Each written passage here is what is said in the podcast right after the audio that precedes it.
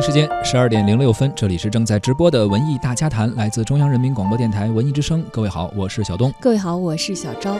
近日，愿你面前的道路是笔直的。阿来《云中记》新书发布会在北京举行，诗人欧阳江河、评论家陈晓明、作家邱华栋，还有作者阿来与各界的读者分享了《云中记》，并就灾难中的人性之美这一话题进行了深入的讨论。《云中记》这本书讲述了汶川地震过后，四川一个三百多人的藏族村落伤亡一百余人，并且根据地质检测，村子所在的山坡将在几年之内发生滑坡。于是，在政府的帮助下，整村搬迁到了一个安全的地方。然而，村里的技师内心越来越不安宁，他总是惦记着那些死去的人，最终返回原来的村落，照顾那些在地震当中逝去的亡灵。在这次的新书的见面会上，阿来也谈到了自己写这本书的心路历程。在零八年，他去了汶川，所见所闻也是引发了他很多的思考。如果不是有巨大的同情，我也不会在现场。但我突然想到一个事情，我说：为什么中国人，我们这个文化普遍的，面对死亡的时候？只有哭泣，只有悲痛，而很多时候我们在领略到别的，我们看别的文化当中，观察别的文化当中，他们对于生命、对于死亡，不光是不管是在现实生活当中，还是在他们的文学艺术作品。好像他们总能在那个苦难、悲伤当中，发现另外一种东西，生命最高贵的那些东西，而通过对那种生命的更多的悲伤之外的那种东西的了解，给自己构成一个灵魂跟心灵的吸引。因为什么有这个讲？除了哭声，我觉得我们都没有办法对死亡表示一个仪式性的表达。比如说，我们不能唱一首歌，因为那个时候我们所有的歌都是会，我们现在所有我们知道的汉语的这个歌唱，都会被那个死亡形成限制。这我就在我汽车里头睡不着，就在汽车音箱里头哭，我就翻出来弥撒去。最重要是翻出来莫扎特的安魂曲，而且我相信在那个时候，我放出来这样的音乐，应该不会对那些正在大片被掩埋的尸体构成亵渎。这是我第一次在这个现场的一个半夜间的一种感觉，而且那个时候没有对死亡的恐惧，就这样想。但是第二天这个想法一一闪而过，第二天早上大家吃点东西。又投入到那个废墟当中去的时候，当然感受就是另外一种。但是我就念念不忘，我觉得我们好像通过这个我还反思，这时候反过来看中国的，我们从古到今的那么多关于悼亡的文字，关于面对巨大灾难的文字，尤其经历巨大灾难以后，我们这些幸存者，我们又在我们自己的生命建构当中。经过这样一个洗礼之后，又得到什么？阿来讲述他写作缘起的时候呢，提到了一个特别重要的问题，就是在面对灾难或者面对这样重大的新闻事件的时候，文学应该怎样去体现？怎样让自己书写的不是新闻写作，而是拉开一个长时段的距离，呈现在文学作品中？它应该有怎样的特质？而在现场呢，著名的诗人欧阳江河也从文学写作的角度谈到了对于这部小说的看法。在阿来的这一种呃存在方式，还有他关注的事情，刚才季亚也讲了，从这个呃从他的尘埃落地，到中间还经历空山，还有这个战队这样的作品，一直到现在这一个，他他所使用的语言，他所使用的时间观念，他对生命的态度。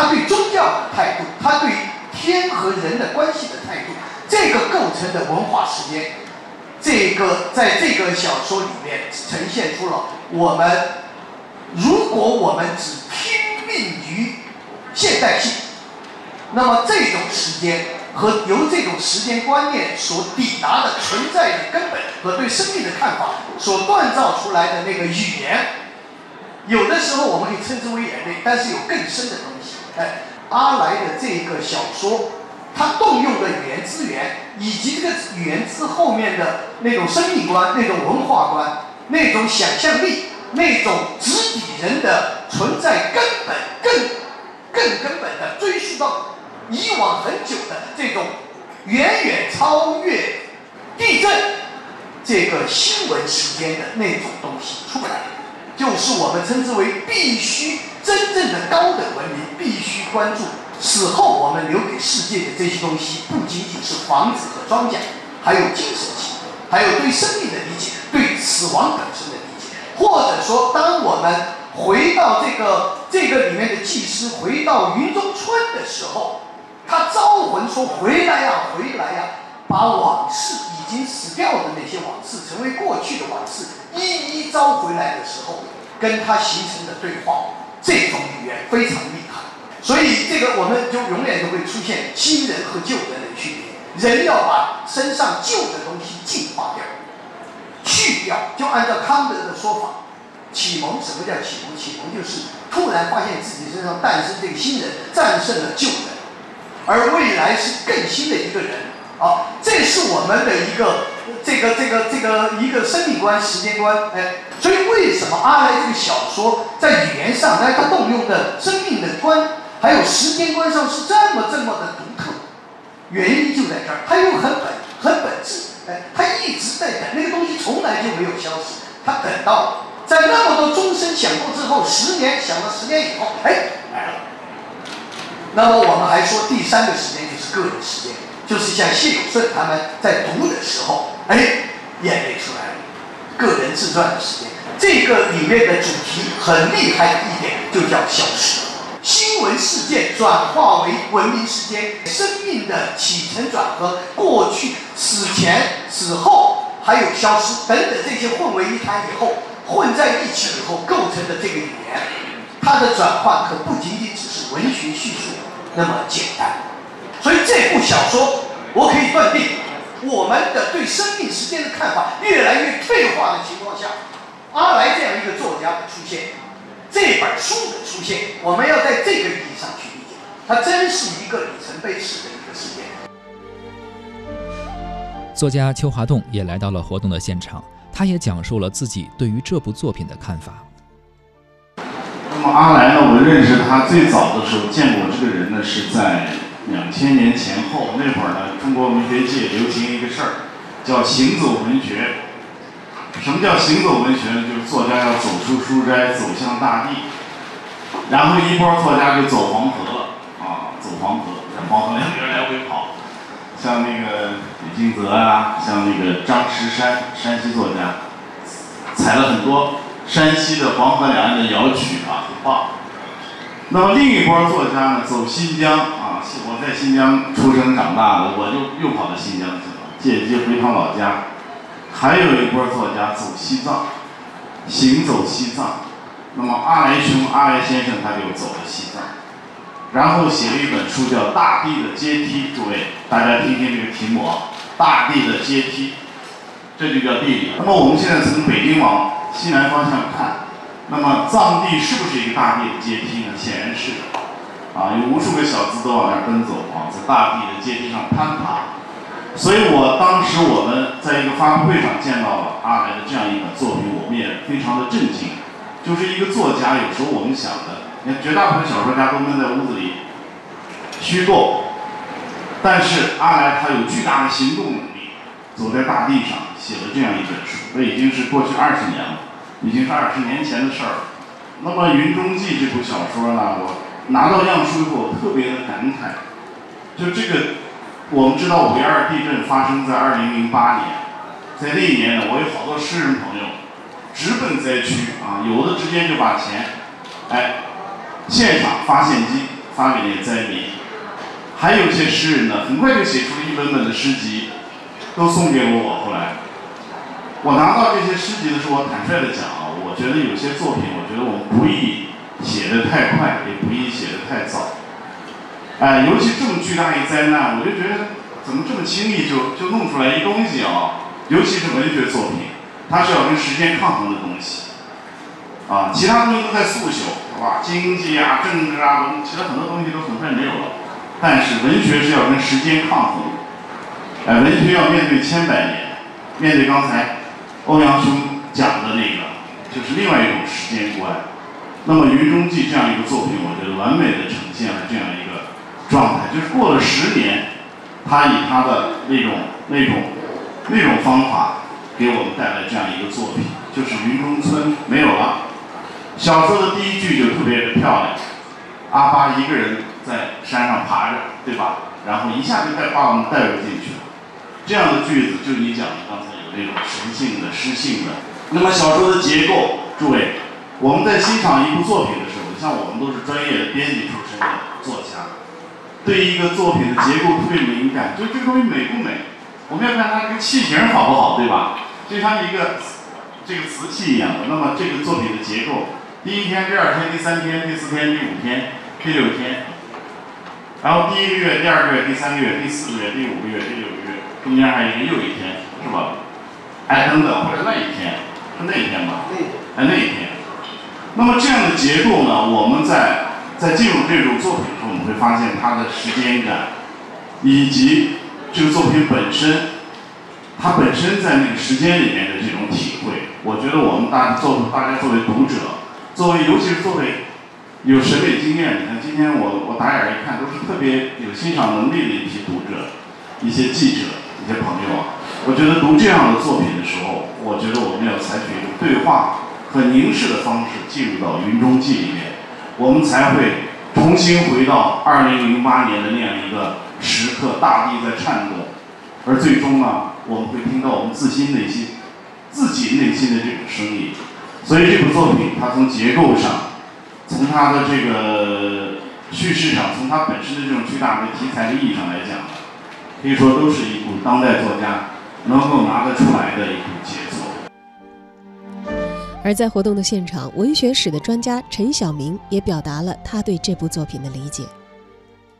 在这个作品中呢，这种灵芝呢，它能够把这种生命和自然的关系呢，它能表达的这么透彻；而在它的文学的层面，它能把这种灵芝的体验和写实，通过两个人阿巴和仁青，仁青代表了一种现实界，那么阿巴呢，代表了一种灵灵芝。但是呢，他们之间通过一种亲情，通过一种血缘，他们能够建立起这种这么内在的关系，而这种生生这这样一个生命的一种体验和感悟呢，和生命本身的生活，它又构成了一种关系。同时，大家注意到这个小说，我随便举一点啊，它的叙述你都看不出它的讲究，它设计的那个那个技术，比如那个热气球，热气球为什么？前面一直讲的那些人，就是搞那些球的那个人他，一直被批评，是吧？一直被批评。但是那个热气球是他设计的一个试点，他是为了让最后你要看到云中春的消逝，你这个消逝是怎么怎么消失的？因为谁看到？所以在他的这个阿来的一个叙述中，他始终有一个近视点，很近的视点。这个近的视点，他能够把一切看得那么清晰。刚才华东老师讲到，他是一个博物学家，博物学，博物学的特点，他是对事物的观察要非常非常的直接，非常非常的清晰。所以你看他的作品中的写作，每一个事物，每一个人，每一个人写的东西，他都有一种清晰度。那么这个云中村消失的时候，他也要有一个试点。这个通过那个热气球的摄像机，大家以为前面那个人物是多余的？那个人物要一拿掉，这个小说。很难，缺了一大块，但是你们都没感觉到那是他藏的一个事，所以最后我们非常真切看到了那个云中村的一个消失，啊，所以这个小说可说的地方非常多，所以我是非常同意刚才两位老师的判断，这个作品是一个非常非常杰出的作品，非常卓越的作品，也是代表了阿来非常高的水平。大家不要把它看成仅仅是写。地震写地震当然是一个伟大的行为，是吧？这个是值得值得肯定，值得。但是这部作品思考的是一个更大的东西。云中村是小说故事发生的地点，这是一部饱含着深情、庄严隆重的作品。阿来说，写这部小说，他一直是在莫扎特的《安魂曲》的陪伴下的。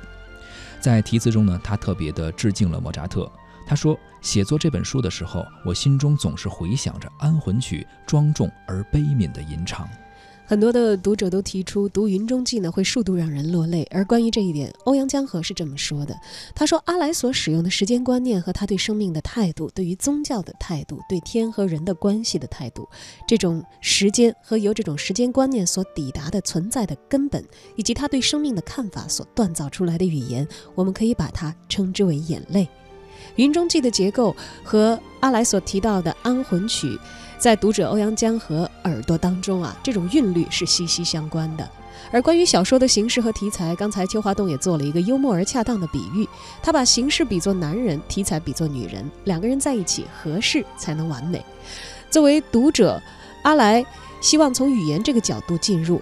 而他的作品呢，有高度的平视感，文笔的意识也特别的强，这是专业的读者啊所读出来的。他的三部中篇小说《三只虫草》《蘑菇圈》《和尚白影》在形式上呢很完美，每一个作品形式都对应着一个题材，而他把这种对应关系处理得很好。而这本书呢，最让陈晓明感动的是阿来的写作啊达到了一个境界，他认为尘埃落定。还有《基村史诗》以及《云中记》是阿来的三部曲，而《云中记》呢，在精神上又上了一个台阶。他说：“其实不管是故事的连接，还是氛围的接续，那种感觉的变化是非常难的。但是呢，他完全是一个呃大化天神，如入无人之境的状态，呃，这让我感到非常的惊讶。”陈晓明认为呢，阿来的可贵之处呢，便是他看到了世界的通透，而不是世界的幽暗。当然，他也说了，看到幽暗也没有错。我不是说通透比幽暗更高，而是说啊，文学和作家就是应该多种多样的，是更加无限的丰富的。季亚亚是这场活动的现场主持人，对于《云中记》，他读过之后也发表了自己的见解。他说，阿来在《吕梁文学记》上，呃，说过一句话。待从头收拾旧山河，而这句话也成为他阅读《云中记》的一个启示。阿来多年来的创作经历，可能展示的是一个现代化的大趋势来到藏地的必然过程当中的作品的话，大家第一个会想到尘埃落定。嗯，而后来的空山呢，说的是现代化进程的到来，在五十年间大家所经历的乡村的空心化和破碎。而《云中记》呢？在他看来是一个契机，是阿来思考的一个契机。他借由阿巴济师这样一个人物，反思我们的乡村建设，也反思我们的文明。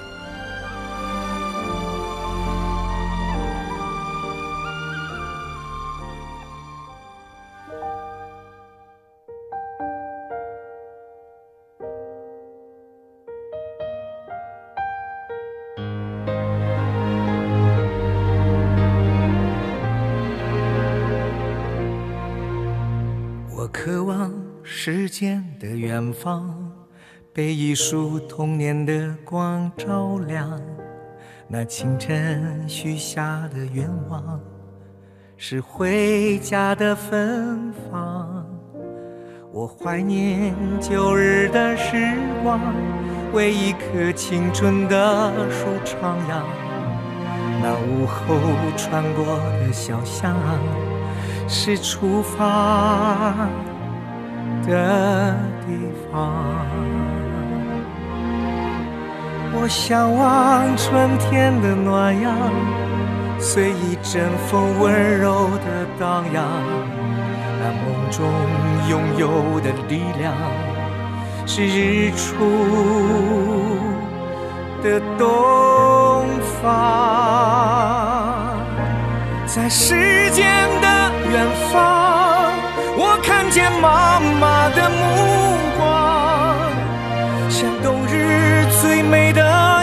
阳，它温暖了我的天堂。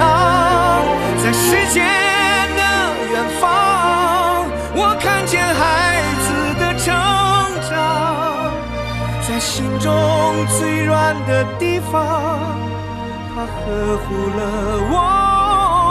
的情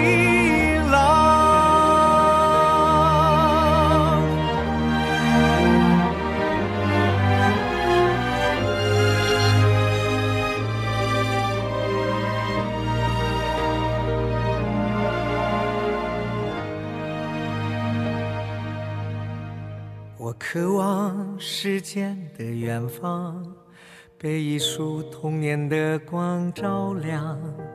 那清晨许下的愿望，是回家的芬芳。我怀念旧日的时光，为一棵青春的树徜徉。那午后穿过的小巷，是出发的地方。我向往春天的暖阳，随一阵风温柔的荡漾。那梦中拥有的力量，是日出的东方。在时间远方，我看见妈妈的目光，像冬日最美的斜阳，它温暖了我的天堂。在时间的远方，我看见孩子的成长，在心中最软的地方，它呵护了我晴朗。